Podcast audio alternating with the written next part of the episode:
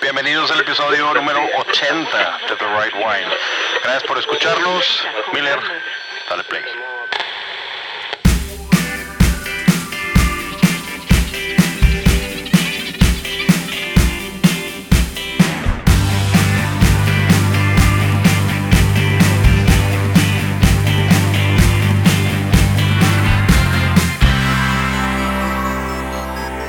Bienvenidos al episodio número 80 de The Right Wine. Hoy es 21 de octubre del 2020. Ya estamos a, en el cuarto cuarto del año.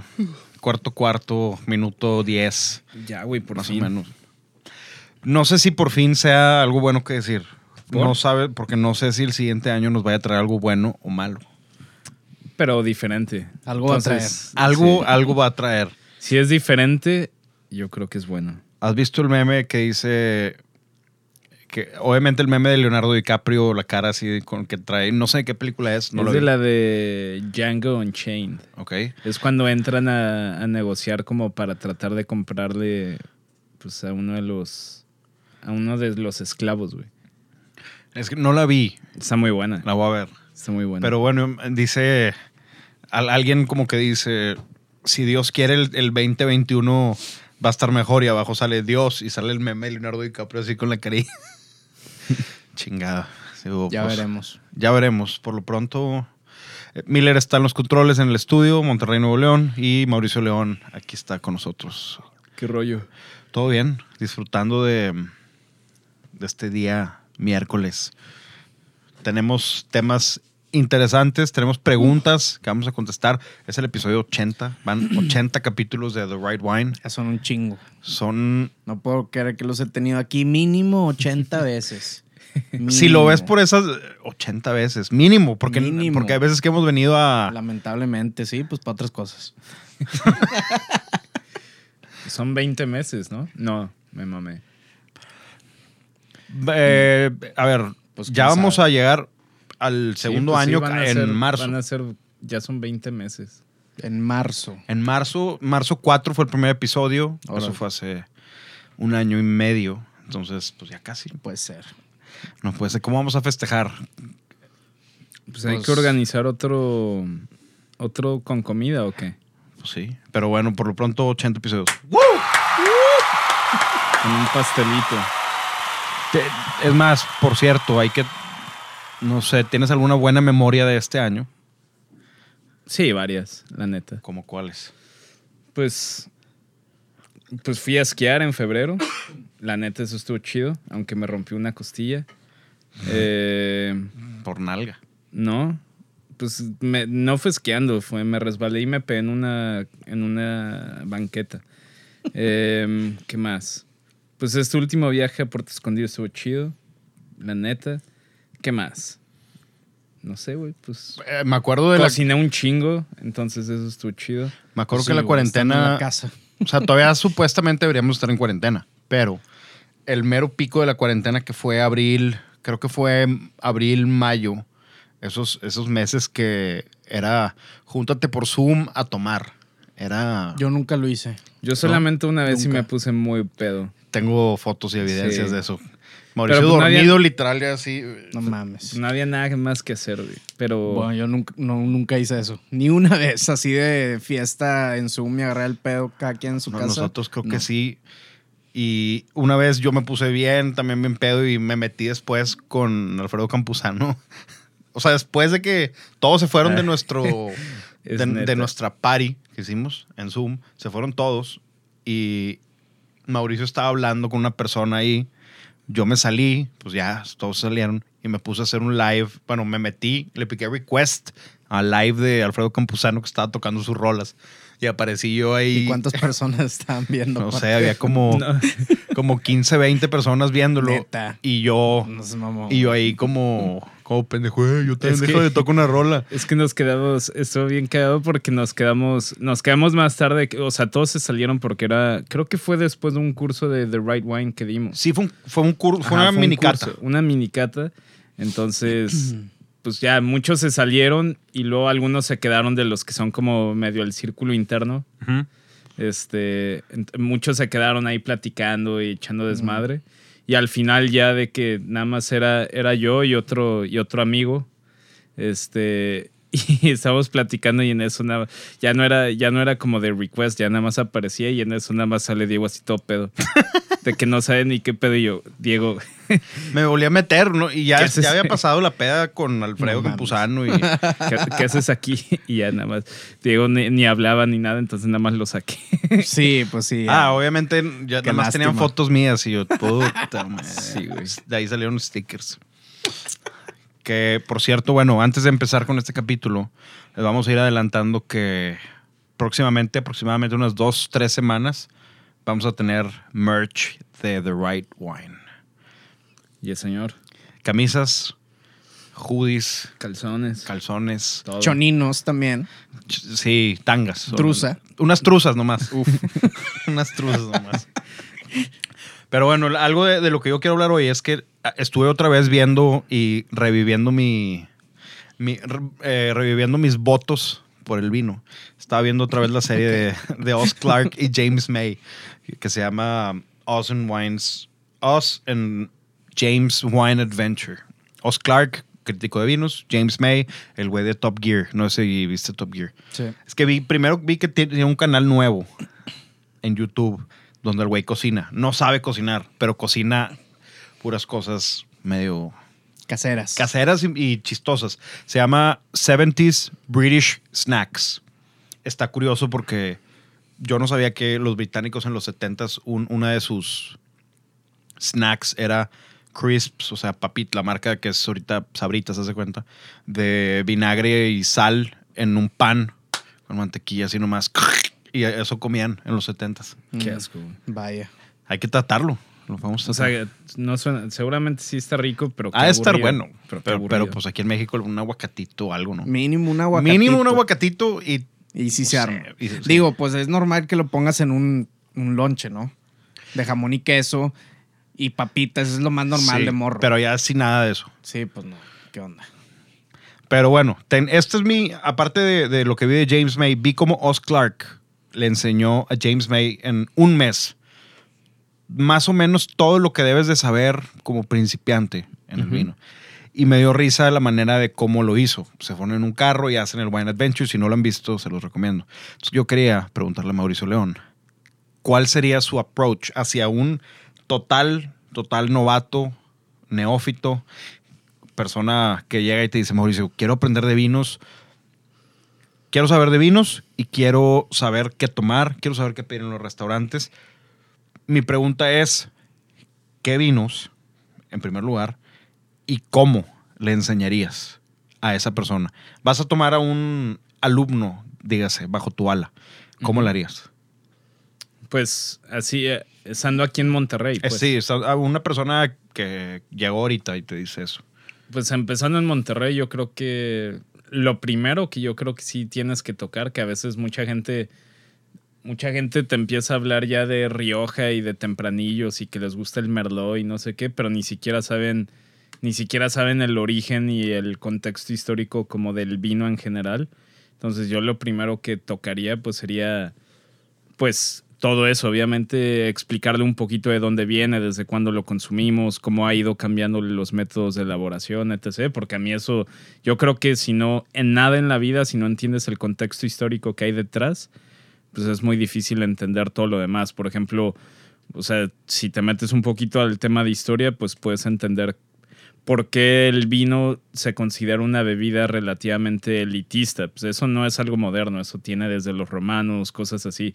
Eh, entonces, para mí, historia, 100%. Empezar con historia. Y aparte está súper interesante porque la historia del vino y la historia de muchos reyes de Francia, de España, eh, de Alemania, bueno, de Bavaria en esa época, eh, tienen, mu- eh, tienen mucha, ¿cómo se dice? Mucha relación. Entonces está padre. Si te gusta la historia y aparte te gusta el vino, pues mezclar las dos partes y está cool. ¿No crees que sea confuso para alguien? Si, Nah. Digo, no debería, pero si les empieza a mezclar tanta historia. Para mí no, porque, todo porque es todo, es, es lo mismo, güey. Es como si quieres aprender de... Es como si quisieras aprender de mecánica, de carros. Pues obviamente no puedes, eh, no puedes entender no te pueden explicar cómo funciona un V8 moderno si no entiendes cómo, de dónde vino el primer motor, ¿no? Creo yo. O sea, yo sí creo que necesitas meter un poquito de historia. Ok. Entonces yo metería historia. Solamente estoy haciendo la de abogado del diablo. Para No, ver si tienes bien tus ideas. Historia y un poquito de elaboración, pero lo más básico. Y luego ya estando aquí en México, pues yo me enfocaría mucho en, en lo básico que son suelo, clima, eh, suelo, clima, historia, estilos de vino y normativa de las regiones principales que puedes conseguir primero en Monterrey o donde vivas, porque pues muchas veces es, me ha tocado ver como que quieren dar cursos de vino y es de que sí, vamos a aprender sobre vinos de las Islas Canarias. No Antes de- O sea, ¿dónde consigues vinos de las Islas Canarias? O sea, no mames. Pequeña interrupción. Te voy a mandar un mensaje. Me acaban Ajá. de mandar el primer diseño de lo que puede ser la primera, la primera camisa o playera. ¿Cómo le...? ¿Cómo se Lima, Lima. La- las primeras limas. Chas. Espérate, se los voy a mandar a ustedes dos para que lo vean. Vamos a reaccionar en vivo. ¿Ok? Ya se los mandé. Todavía no, no digan lo que dice. Nada más opinen cuál les gusta. Y ya. Yo ya sé cuál me gustó a mí más. Ah, si me gusta, ya pedí que eso estuviera en medio. Pero le hace falta lo del meaning, ¿no? Lo de la... Ah, eso atrás, pero eso ya es con la misma tipografía. Sí, está chido. ¿Por No, cuál, cuál votas, Miller? ¿Uno, dos o tres? Yo voto la tres, pero con eso en medio. Sí, o la dos. Ujú. Están siendo testigos de cómo... del diseño. La dos... A ver.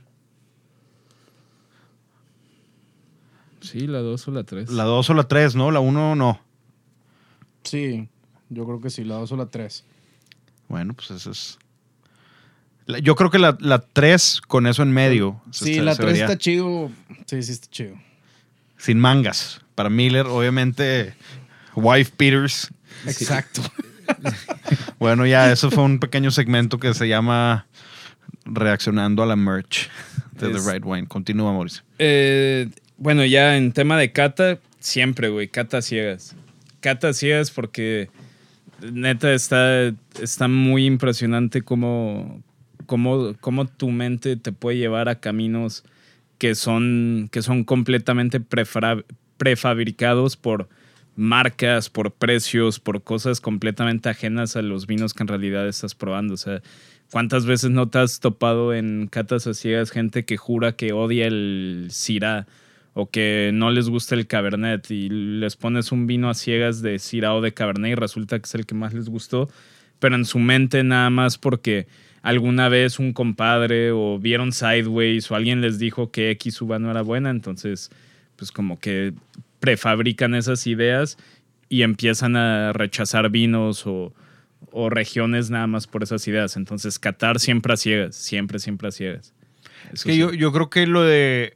Quería platicar de eso porque a veces veo ciertas cosas de, de los primeros approaches de la gente. Y a mí me han preguntado, no sé por qué últimamente he visto y en la página de, oye, ¿cómo, cómo aprendieron o cómo aprenden o cómo aprendes?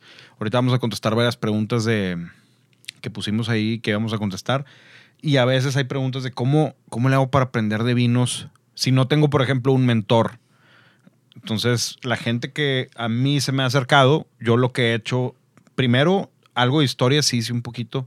Casi siempre la historia es básica, te lo preguntaba ahorita nada más por ser como a darte a ver si sí o no, pero lo de la probada para mí es lo más importante y saber si, si te, quitar el preconceived notion de ese tipo de, de cosas que dices, oye, pues no me gusta el Merlot porque lo vi en la película de Sideways, o no me gusta el Cabernet porque a lo mejor nosotros el- al hablar de tú, al decir tanto madres del Cabernet Sauvignon, la gente dice, no, pues escucho The Right Wine y dicen que no, Cabernet no, güey.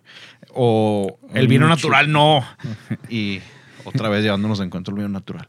Esa, esa era parte de, de la pregunta. Yo lo que haría es mucho probar y por eso mi pregunta también era, ¿qué vino tú consideras, oye, qué vino le daría a esta persona que no, no sabe nada de vinos? Pues es que también. No vale decir Rebels. No, es que también, también está bien difícil. Por ejemplo, eh, me recomendaron una, un canal que de hecho a ti también te gustaría. Este, un canal en YouTube que se llama School of, School of Life. Ok. Está cool.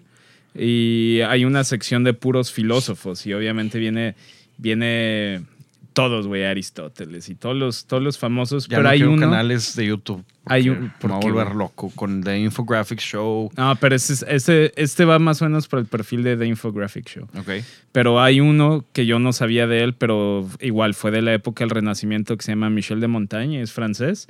Y él fue, él como que lo están retomando mucho porque él fue uno de los primeros que en papel empezó a criticar mucho a los gatekeepers. O sea, por ejemplo, él criticaba mucho, él decía que le, le caían muy mal los filósofos que hacían libros muy complicados de leer o que hacían o que, o que pretendían decir que para llegar a una vida plena necesitabas necesitabas pues, ser una persona estudiosa en, en las artes y, y conocer de, de escultores y todo. O sea, como que todas estas filosofías como medio elitistas, él fue uno de los primeros como en decir de que no, o sea, una persona que vive en el campo preocupándose únicamente por lo que le gusta y únicamente por lo que él quiere hacer, pues puede tener una vida muchísimo más feliz que un, aris- que un aristocrat.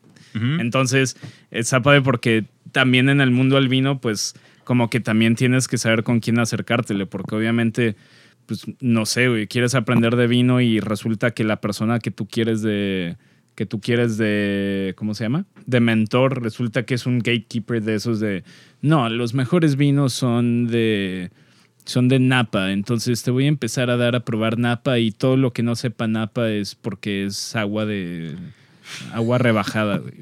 O que empiezan con los pinches gatekeepers. pues, Yo aquí conozco varios que sí, si te toman bajo su tutela, por así decirlo, no te van a enseñar realmente lo que ellos saben, sino te van a enseñar poquito de cada tema y nunca te van a dar su máxima información. Pero yo, pero yo creo que ahí, por ejemplo, a eso es, obviamente es bien difícil, obviamente es bien difícil de, de hacerlo y probablemente, pues, o sea, nosotros nos podríamos medio disparar en el pie, pero yo creo que es, es muy difícil, es muy difícil tú poder ser mentor de alguien si no tienes un, si no eres objetivo al 100% y es bien difícil pues ser, ser objetivo. Por ejemplo, o sea, Yo en las mí- clases que he dado personales y eh, saludos a la, gente que nos escucha de Chile, he hablado bien de los vinos chilenos. y he dicho, esto es, ok, esto es Chile, eh, Aconcagua, Colchagua, y he, he dado clases de eso. Y a los alumnos que he tenido les he dado a probar Malbec argentino, les he dado a probar de todo siendo objetivo. Eso es de mi pero es, parte. que, pero es que yo creo que aunque, o sea, obviamente, o sea, sí, ¿no? Porque si agarras a alguien que empieza de cero, completamente de cero, y tú, por ejemplo, yo tengo mis opiniones ya muy hechas sobre los vinos de Napa, la mayoría, el, el estereotipo del vino de Napa o los vinos de Chile, por ejemplo, los vinos australianos, menos sus excepciones.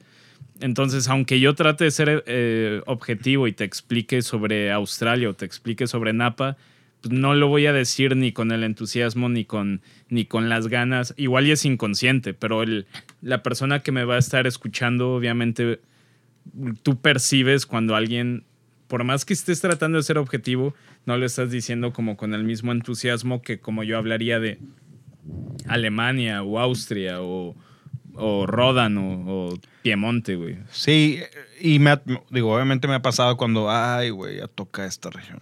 Y empiezo a hablar y pues, claro, la platicas y te sabes las regiones y los platicas y esos vinos, pero sí, te entiendo en, en que no metes el mismo entusiasmo. Por eso, a veces cuando nos preguntan, ¿por qué no hacen un episodio de Argentina, de Malbec? Siento que no sería un episodio con el feeling de The Right Wine. No, Porque ni a no ti les te gustaría encanta, a ni a mí ustedes.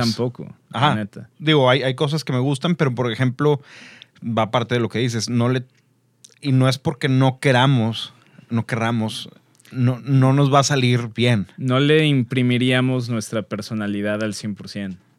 Digo, la neta. y se notaría, fal- se vería falso si hacemos un episodio de vamos a probar 10 vinos australianos y, o 10 vinos, no sé, Y como aquí no estamos para hablar mal de ninguna marca, pues tampoco nos gustaría, porque no es nuestro estilo de vino, entonces preferimos no, no, no meternos ahí, ¿no? La ¿Qué? neta, o sea, yo creo que lo más difícil en, cualquier industria es llegar a un punto de objetividad donde de verdad tu opinión no esté biased hacia ningún, hacia ningún campo, güey. Está bien difícil. Es neta. difícil, pero sí se puede. Ya lo he hecho. Y obviamente en esa clase, por ejemplo, sí se siente el. "Uta, tengo que platicar de esto. Sí, porque- varios temas. Hay temas que a mí no me gusta hablar y O me sea, da hueva. imagínate en, en Alemania que alguien me pregunte, oye, las diferencias entre vino entre Rheingau y Rheinhaus, pues sí, con gusto, de que, ah, qué padre que me pregunten eso y bla, bla, bla, y productores y todo, pero de que te digan, oye, no sé, y entre el Carmener chileno de, no sé, de Maule o de Valles, no sé, güey. Bueno, Es como que. No sé, no me, no me que- causa la misma emoción explicarte las diferencias entre Rheingau y Rheinhessen que, entre Bio Bio y, y el Valle Central, ¿no? Ok. Válido. Eh, Y creo que por eso lo. Y a veces hay gente que nos ha preguntado y esa es la respuesta. Es básicamente, no es nuestro exper- expertise, no es nuestro. Si, si no, la verdad, si no nos gusta o si no somos fanáticos de cierta región, y no es que seamos fanáticos tampoco, es, hay regiones de las cuales yo no soy fan o tú no eres fan y, la- y hemos platicado, pero es algo que a lo mejor, y si no le imprimiríamos todo nuestro, Sí, empeño. Y si no lo hacemos, no sería el show y por pero, eso no. pero ahí te va una, porque el otro día es, el otro día me quedé pensando porque desde el episodio pasado me puse a leer toda la investigación que, que estaba haciendo en el Bully Foundation. Y ya es que ahí hicimos muchos experimentos de cata y de, y de básicamente cómo altera tu, tus sentidos y tu cabeza, obviamente, cómo, a cómo vas a percibir eh, los vinos o los alimentos.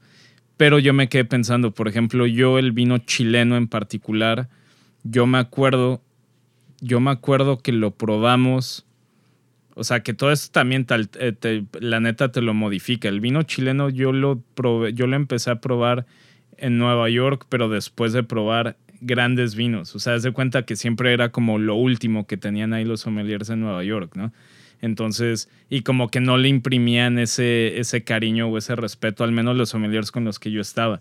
Entonces, era de que capacitación y sacaban Burdeos, pues, sacaban Napas, sacaban Borgoñas y luego de que un Carmener ahí pedorro, ¿no? Entonces, y, era como que le, le invertían 30 minutos al Burdeos, 20 minutos al Ródano, 15 al Napa, o sea, le invertían tiempo, le invertían cariño, la gente preguntaba, y luego el, el era era de que sí, bueno, pues esto es de una bodega tal, que está en tal lugar, es Carmener, está así, así, así, pruébenlo, ¿alguien tiene dudas? Y, como que- y, y nadie decía nada. Entonces siento yo que también mi primer imprint del vino chileno fue negativo. ¿Qué, qué si, qué si hubiera sido al revés? ¿Qué si más bien el Miller se nos anda... Pasó, José María. que, que se, que se tatoró con... No, no, a mí nada. No se mató. Este, que si hubiera sido al revés, güey, que si, que si, al contrario, yo hubiera aprendido de vino con gente entusiasta del, del vino chileno, capaz y, me- y mi percepción ahorita sería muy diferente. Tienes razón. Digo, si alguien, si hubieras estado en algún otro lugar, no Nueva York, si hubieras estado aquí en la República y hubieras estado en la Ciudad de México y lo primero, tu primera interacción con el mundo del vino es un simposium de vino chileno o vino uruguayo. Por ejemplo, vino uruguayo, nunca hemos hablado de él. Y probablemente no vayamos a hablar de él. No porque no nos guste, sino porque no conocemos suficiente. Y Y, también no, no hay mucho en México, o sea, no hay mucho en México y tampoco creo que no hay mucho que decir. Para nosotros, Sí. eso es nosotros. Si estamos mal, obviamente que nos manden un mensaje y nos digan. Adelante. Pero eso tienes razón. Si llegas, ya me ha tocado ir, por ejemplo, fui a un, creo que era una convención de puro Tanat. La mayor, bueno, en su mayoría, un vino uruguayo, de la embajada uruguaya y fue en un hotel aquí. Entonces fui y pues probé varias cosas, pero había cosas interesantes que lo, lo mismo que a veces nos pasa con ciertos vinos aquí. Oye, ¿cuánto cuesta? Ah, 1250 pesos. Híjole. por lo, y eso es algo que a lo mejor no sé si nada más nos pasa a nosotros o le pasa a todo el mundo, pero por esos 1250, para tener un vino bien, puedo tener grandes vinos de otras regiones. ¿no? Que también le pasa mucho a la gente que también, por ejemplo, em- descubren el mundo del vino tomándose los vinos del abuelo y es puro Mutón Lafitte, y- sí. Mutón, puras cosas galletonas. Y luego es de que, ay, mire, pues este vino de 700 pesos está bien rico y hasta, hasta le hacen el feo de que, de que, ¿y qué? ¿No tienes vinos buenos o qué? Pues, güey, o sea, Sí, como que tú hayas empezado acá, o sea, eso no le quita la... No le quita el beauty y lo bien hecho a un vino de 700, Yo de empecé 300 al revés pesos. completamente. Miller, tú empezaste de la manera correcta, ¿no?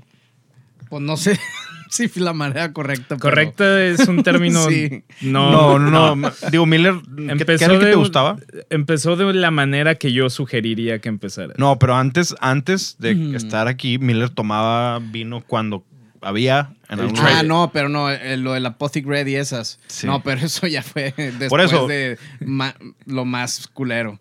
Es-. Y según yo, ese Pothic Red, ah, está bien rico y la madre. y luego ya me di cuenta que, pues no, ¿verdad?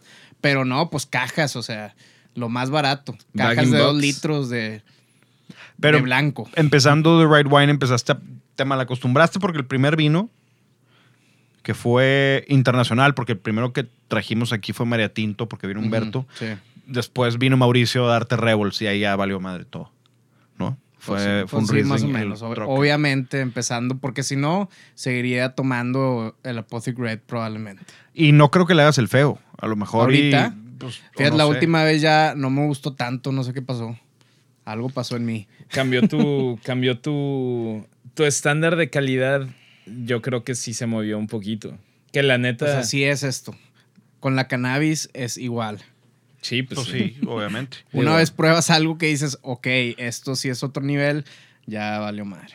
Sí, pues si empiezas probando eso, pues ya valió madres, ¿verdad? Ya todo Pues lo sí. demás se te va a hacer Puro normalito. Lamentablemente. Igual en los puros, güey. Si Pues empiezas con puro te amo hecho en no sé dónde.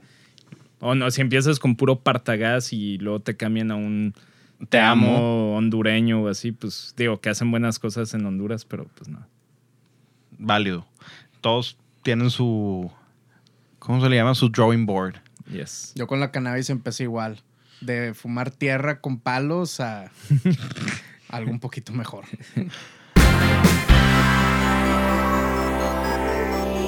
Cada quien tiene su manera de aprender. Entonces, ¿qué les parece si empezamos con las preguntas que puse? Puse que en el capítulo 80 íbamos a estar contestando las mejores preguntas. Y estas son las mejores preguntas que nos llegaron.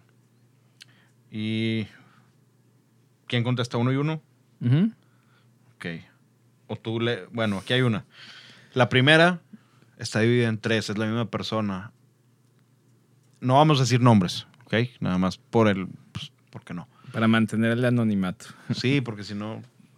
No, y no. Y si mentamos madres o cosas así, pues no, no es bueno. Ya hemos escuchado en el podcast sobre las cruzas de uvas históricamente. Todo esto ha permitido, todo, es, todo esto está permitido o hay reglas. Y luego en este tema, la manipulación genética se hace y permite, hay reglamento. Ya hacen trampa algunas bodegas con este tema. Perdón por mi lectura, pero la pregunta está dividida en tres. Entonces estoy leyendo un, mal, un párrafo así chueco. ¿Me entendiste? Sí. O sea, preguntas sobre las, las Primero la cruza de uvas. Está, está curioso que toquen ese tema porque justamente estaba leyendo un artículo de eso. Porque eh, estaba leyendo que están, estaban. Todo el tema de la cruza de uvas es, hay de todo. O sea, estaban, estaban. Era un estudio de UC Davis, que es un estudio que lleva más de 20, más de 20 años, porque en ciertas regiones en Estados Unidos se han, se han estado dando cuenta que están teniendo un chorro de problemas con una, enfermedad que se llama Pierce's Disease, que también es letal para los viñedos. Al igual como fue la filoxera en su época, Pierce's Disease es una enfermedad de la uva que también eh, te jode, te jode los viñedos. Entonces UC Davis ha estado, ha estado durante 20 años haciendo un estudio de cruzas de diferentes variedades entre la que estaban hablando que era como la primera exitosa, que era ya 90, por lo menos 97% vitis vinífera, eh, y aparte ya con resistencia a Pierce's disease, era una mezcla entre vitis vinífera y otra que se llamaba vitis, vitis arizonensis, supongo que de Arizona. Eh, no me acuerdo bien cuál era lo final, pero pues hay un chorro de, hay un chorro de cruzas.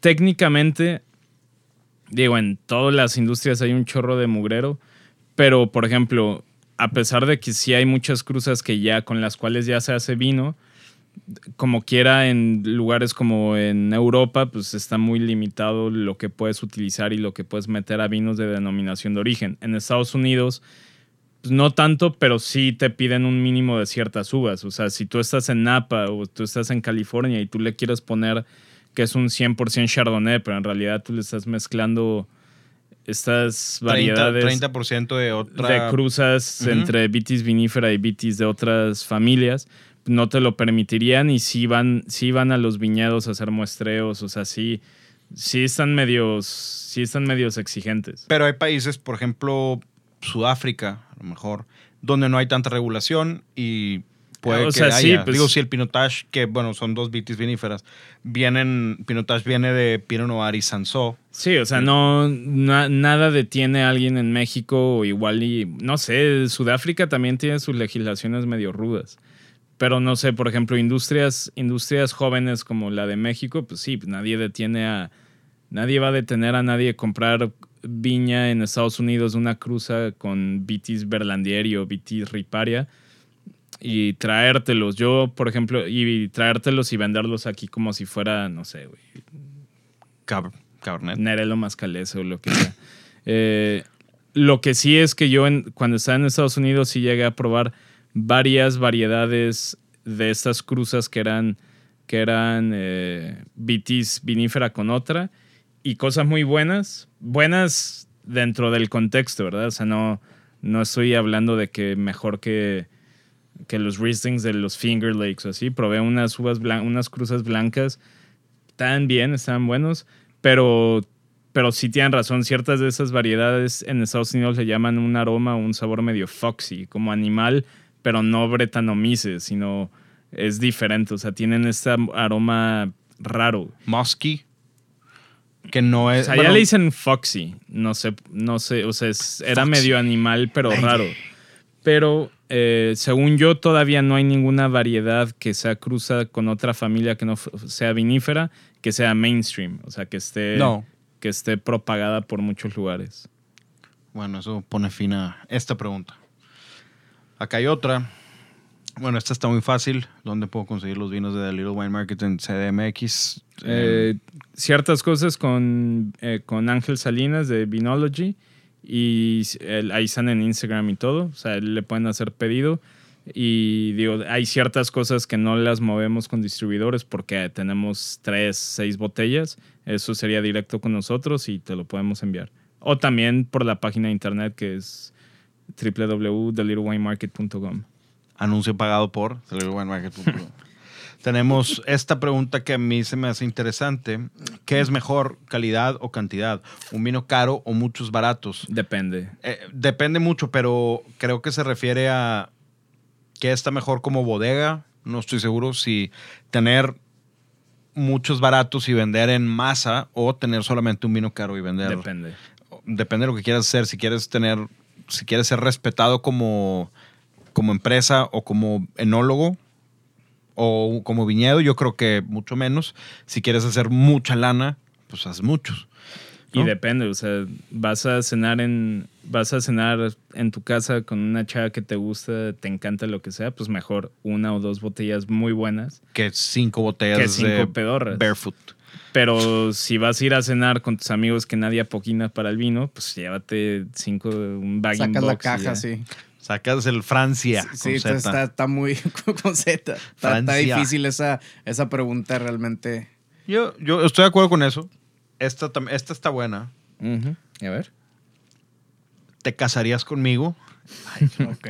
Bolas. ¿Es para Mauricio? No, pues yo, yo no puedo, pero tú sí, güey. Eh, no, no, no, no. Contigo no. No, no, no. No. Y luego Chingado. medio persona pregunta, ¿qué piensan del wine bar de, Del concurso Con- mundial de, Brux- ajá, de Bruselas. de Bruselas donde BTW, by the way, No mames. Pinche, pinche boomer. Sí. perdón, perdón, ¿qué piensan del, del wine bar del concurso mundial de Bruselas donde, by the way, no siguen los protocolos COVID en eventos? Lo de Lo- los lo del protocolos- COVID no nos consta porque pues no, yo, yo no he ido así. que, No nos pues, consta, pero quizá a esta persona le consta. Digo, yo creo que ya aquí en México, la verdad, lo- muchos negocios no lo están siguiendo el protocolo y ya han habido bodas, ¿Quién ya han habido sabe, fiestas. Ujú. Y del wine Del bar, wine pues bar. lo llegamos a comentar, que es muy difícil mantener. O sea, ahí, no sé, yo creo que ahí es un claro ejemplo de donde empiezas medio a, medio a perder objetividad, porque lo que dijimos es, las medallas son por una añada. O sea, no te premian la línea entera. Entonces, pues, ¿qué si sacaba la cosecha 2014 de tu copeo tinto? Supuestamente lo tendrías que sacar. Sí, no sé. A mí no me encanta la idea de un, o sea, de un wine bar, no sé. A mí no me A mí, no, a mí tampoco me gusta la idea de un wine bar de puro vino premiado, porque llegas con una expectativa de, pues aquí todo tiene que estar chingón, porque todo tiene medallas de... Y no sé si el concurso sea puro medalla de oro o también haya las de plata y las de bronce, pero pues según yo, yo supongo que todos llegan a pedir, dame el de triple oro tal, ¿no? No vas a llegar y dame ah, puro bronce. No sé cómo... Imagínate, vas en, vas en un date y es de que, Inga, solo, solo, ima- solo eh, compró medallas de bronce. Imagínate que te invites a, a tu chava y llegas y, oye, me das copeo. ¿De cuál? ¿Del triple oro? No, no, dame del bronce. No, del bronce. Vengas. y, y una copa en- dividida en dos, por favor. Divídenos el bronce en dos y ya si vas más, una de plata. Sí, ya, ya la segunda, si ya te fue bien, pues ya plata y le va a subir. Qué, qué mal. Plata, pero sin postres. De que bueno, si quieres plata, pero no, ya el postre. Plata, pero ah, ya estoy bien lleno en el postre. güey. Ya, ya. Puro, puro pan así. Y si compras, si compras oro, Típico ¿no de tienes que, cacahuates? típico, típico de que, no, hombre, aquí el pan está buenísimo. ¿Me traes Sí, otro, que- por favor? Con mucha mantequilla, por favor. Oye, estos pistaches están buenos, eh. Tráeme otra, porfa. Digo, eso opinamos. Que es, yo creo que una de las maneras más paletas de, de decir que no traes para invitar a tu chava. Qué chinga, güey. Pues qué mala onda. Y eso es, no es un buen modelo de negocios, exhibirte. No. Pero bueno, esa es una. Y no, no me casaría con usted. Con usted. Le hablo de usted, no sé quién sea. ¿Es un señor? No. No. es una mujer, es una dama, pero. No te creo. Me encantan tus barbas. Híjole. Cásate Bueno, a ver. shh, silencio, silencio. A ver. Ok, ya tenemos. ¿Cuánto cuesta un kilo de algunas uvas emblemáticas? Es para una tarea. Ok. Suena bien acá. ¿Cuánto cuesta un kilo? No, Digo, eso se vende- también, de- bien también cabrón, depende. O Pero sea, se- en digo, no. México, en Sí, ¿en- Estados en dónde? Unidos. Yo te podría dar un número en toneladas, por ejemplo. Cabernet Sauvignon en, en un Cabernet Sauvignon de Estados Unidos, ni siquiera Napa, se- del Lowry, una tonelada te puede costar desde 2 mil dólares hasta 4.500 dólares. Tonelada, de la cual sí vas a sacar unos buenos galones. Entonces, También hay una que está chida de, de mi tocayo, que dice, ¿qué piensan de los vinos que ponen en su contraetiqueta su nota de cata y maridaje? A mí se me hace medio... A mí se me hace medio chafo porque, pues, no sé, como que yo soy de la idea de, de, Es- no, de no predisponer a la gente y dos, como hemos dicho 50 mil veces aquí, porque a ti te parezca que huele a violetas no significa que a tu cliente le va a oler a violetas. Entonces, no sé, yo prefiero, si vas a poner algo en tu etiqueta, yo pondría información más sobre el viñedo, cómo se elaboró, o sea, cómo te, o sea, dónde está ubicado, o algunos detallitos sobre la añada, de que 2019 fue una añada un poquito más fría, o, o sea, yo eso es lo que yo pondría. Yo creo que se- obviamente se refiere a los cuentos y cuando una etiqueta tiene un cuento atrás de es que este enólogo no tenía pies y andaba en bicicleta con las manos y recogió las uvas con las narices y luego se las llevó y él solito empezó todo el vino. Te están haciendo más romántico una idea para que lo compres Como el Nueva Prenui dice que lo prensó todo dándole sentones a la uva. con, mi, con mi máximo poder. No mames. Obviamente no, no dice nada, tiene un pequeño poema por ahí. Porque, ¿Neta? pues, sí, hay un poema en el Nunca vino. lo ¿Nunca lo has leído. leído? No. ahí está, escondido. No, es que no está a la vista, está escondido. Hay un poema ahí. Pero no, digo, a lo que voy yo es, si tienes que ponerle a, a qué sabe, con qué tomártelo, con qué, qué, qué hueva, porque no estás dejándole a la gente dar su propia imaginación, echarla a volar, ¿no? Yo creo que, que no es... Es como, es como la gente. Tanto nos ha dicho Hollywood que chocolate y vino tinto funciona. O sea, A veces sí funciona. 90% de las veces no funciona. La neta. O sea, la neta no funciona. Ah, Una tengo- cosa, una cosa es que, una cosa es que no. Dependiendo a qué te refieres con que funciona. Sí, no. una cosa es que, que no sepa mal. Otra cosa es que funciona el maridaje. O sea, que sea un maridaje exitoso. Pero qué tal un vino de caja así tinto, culero, sabe culero, y con el chocolate ya es un poquito menos culero. Pues ¿eh? Funciona. Depende de qué chocolate, porque si le pones un no, sneakers... un vas- Cadbury, un Cadbury. Ok, chido, un. Cadbury chido. Ok. Ok, No, bien. pero, pero, o sea, un, un chocolate amargo de que 98% cacao, métele. ¿Qué, güey? No, no ¿Qué? jala con un cirá ni con un pino, no jala Pero con la gente insiste que sí porque Halloween, eh, Halloween, ¿eh? Hollywood nos dijo que... Es que ya se Ya va a ser. Halloween. Sí. Eh, es que Hollywood nos dijo que pinche chocolate y el chocolate y el vino tinto funcionan. Igual, queso y vino tinto. La mayoría de los quesos que te encuentras en una tabla de quesos no funcionan con vinos tintos. Burrata no funciona, quesos azules no funciona, o sea, Toda la vida haciéndolo y sin pedos. No, y to- todavía yo veo Instagram de gente que pone. El otro día una amiga de, puso en su. Wine o'clock. No, no, no. En su, en su Twitter puso: Soy yo o en mi feed de Instagram hay demasiadas tablas de quesos. Y yo le pregunté, pues, ¿cómo que me, me puso? Le dije, "Da- dame un screenshot para ver si sí es cierto. Y literal, no sé por qué en ese momento le tomó como a seis cuentas que estaban, no sé, las seis de la tarde. Tal persona, y obviamente le borró el nombre nada más para que se vieran. Y todo el mundo con su tablita de quesos y su copa de vino tinto. Digo, yo Y no era- le hago ningún feo a una tabla de quesos, la neta. No, pero, Pero sí sé por preferiría dónde- echármelo con un blanco, con un espumoso que con un tinto. Sí, pero la, la gente obviamente pone, y no estamos juzgando, cada quien puede hacer lo que quiera, nada Ah, más sí. No, que... ahorita es- ya lo hago así, pero porque dijeron que está mal, ¿verdad? No, no pero dijimos- no, no, antes, lo- por años, así. No dijimos que está mal, más bien Es es, que realmente no funciona, no, no Bueno. te da la satisfacción que te pudiese dar. Sí, sí, O probablemente. sea, un día, Sí, sí, sí. al- o sea, un día el siguiente, o sea, a los que nos escuchen, si al- el- lo peor que pueden hacer y es, y es algo que yo le he visto muchas veces, queso azul, ponen un Roquefort o algo así, con un vino tinto. Neta, No, pues ahí sí está neta, muy pruébenlo. Pruébenlo y van, van a... o- una burrata o un mozzarella. Pruébenlo, de verdad, pruébenlo y se van a dar cuenta que no sabe rico. Sabe mejor con blancos o con espumosos.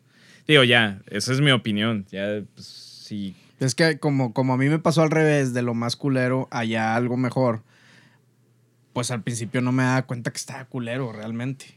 Sí, pues. no pero, por ejemplo, a mí sí me funcionaba y sí lo llegué a hacer vino tinto con, con chocolate así, Cadbury. Eso Muchas jala veces. dependiendo. Por ejemplo, con un oporto a mí se me hace chingón, pero no, pero yo te estamos estoy hablando, de vino de- tinto culero, o sea, de Sí, sí, caja, así que, que el- el- la, la primera eh, copa que te echas eh, sabe culera y estás esperando para la segunda ya para que ya te empieza a dar el efecto y como que dices, ok, ya sabe un poquito mejor, pero la primera sabías que sabe culero. Sí, no, ya te entendí. Hay un... Es que Buenos tiempos. la vez pasada hicimos un ejercicio que fue el grilled cheese sandwich y luego... El que perdiste. Carajo. Ok. Nada más quiero... Y Filadelfia no es un queso. Ah, ves, la madre, güey. Espérate. No, no, no, no, no. Y tú poniéndole tipo queso a. Cálmense. Que en la foto donde vienen los quesos dice queso amarillo que dice Filadelfia. El amarillo, el cream cheese, ese no está prohibido como queso. Entonces, me vale madre. E- esa receta, bueno, me la- gustó, el, bueno, el grilled cheese sandwich de Disneyland trae, trae cream cheese. Para los morros, obviamente. Obviamente. Era mi intención que tú votaras por mí, güey. Pues a mí sí me gustó. Pero bueno, espérame. Cuando te voy a contar algo de Mauricio. Ahorita me está tirando madreada que yo perdí. Sí, sí, sí. Con Jerez. Antes de eso, obviamente tú has visto cuando la gente pone, ay, mi vinito tinto con mi jamoncito serrano. Esa frase, yo creo que es la peor que me puedes decir. ¿Por qué, güey?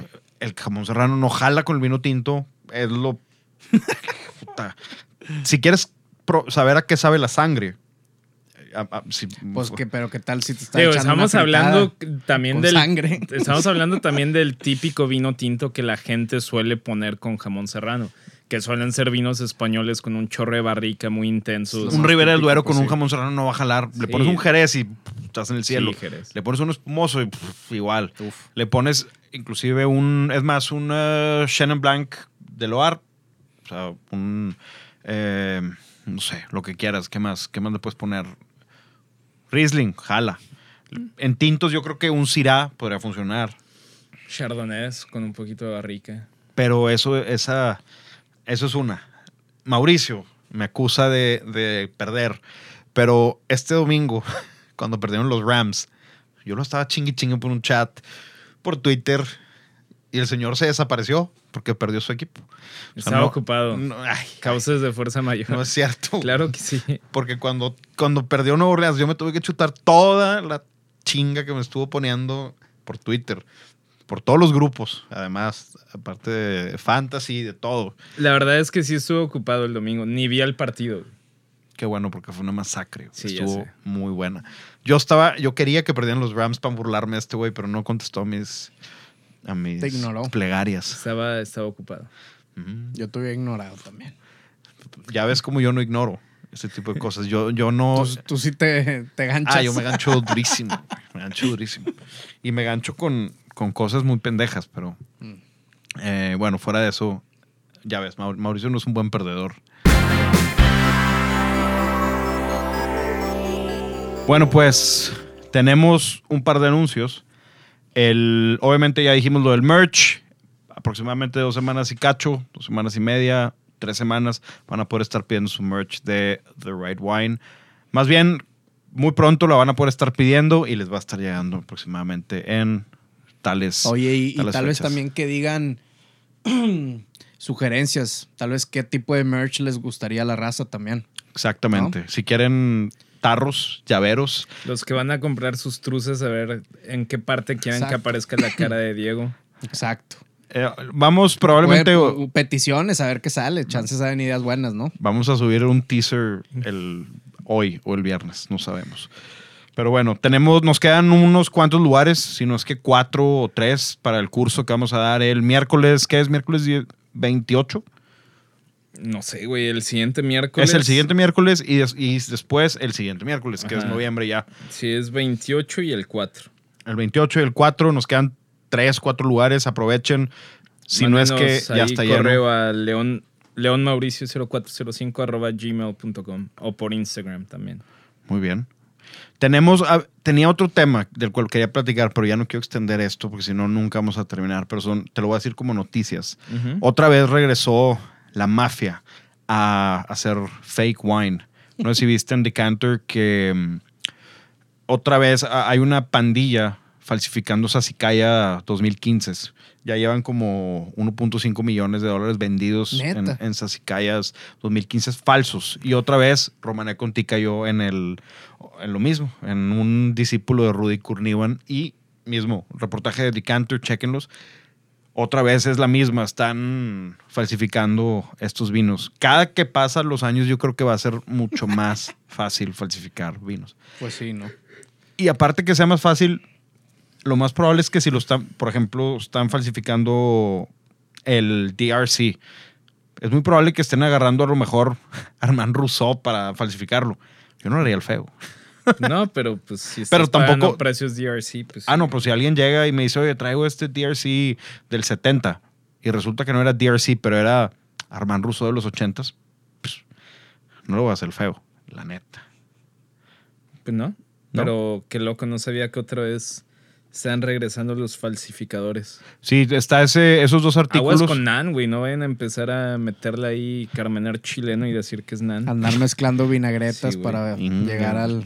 Todavía no, todavía no somos famosos como para que nos hagan eso. Entonces todavía estamos en el. Todavía somos una garage winery. Se podría decir que, que somos un vino de garaje todavía. Entonces, no creo que nos vayan a falsificar. Ya estás agarrando todo el look de Garage Wine, nada más hace falta hacer vino natural, güey. La neta. Con las patas. Es lo que viene. Ya llegaron al final de este episodio. Si llegaron hasta este punto, felicidades. Mauricio les tiene una sorpresa. Mauricio les tiene un descuento en la tienda si llegaron a escuchar hasta Ah. este momento. Este, sí, estamos ofreciendo, na- pero nada más a los que llegaron hasta el final de este episodio, si no, no. Sí, si, si no, pues Eh, ¿qué? 15% en vinos importados en la tienda, en The Little Wine Market. Muy bien. Yes, sir. No tenemos nada más por el momento, más que las redes sociales de Mauricio. Es en Instagram Mau, Mau con dos U's León. Y en Twitter es M Lowe con W, L-O-W-E. Ah, eh, M, creo. Sí, ya no es una M al final. Sí. Y at The Little Wine Market, At ¿no? The Little Wine. Market y en la página de internet, pues ya le dije www.thelittlewinemarket.com. Patrocinio pagado por The Little Wine Market. y las redes de Miller son at Sintonía Canábica en Instagram y chequen ahí el podcast. episodio 8 con nosotros y Exactamente. el episodio nuevo que tienen. Las del show son at The Right Wine Podcast y eh, at Diego de la P. Nada más que decir, tengan un buen fin de semana y nos estamos despidiendo con Is It Like Today de World Party, una buena canción por el fin de semana. Diviértanse, pásensela bien, tengan un buen fin de semana y nos vemos en el curso y a la siguiente. Gracias. Bye. Many years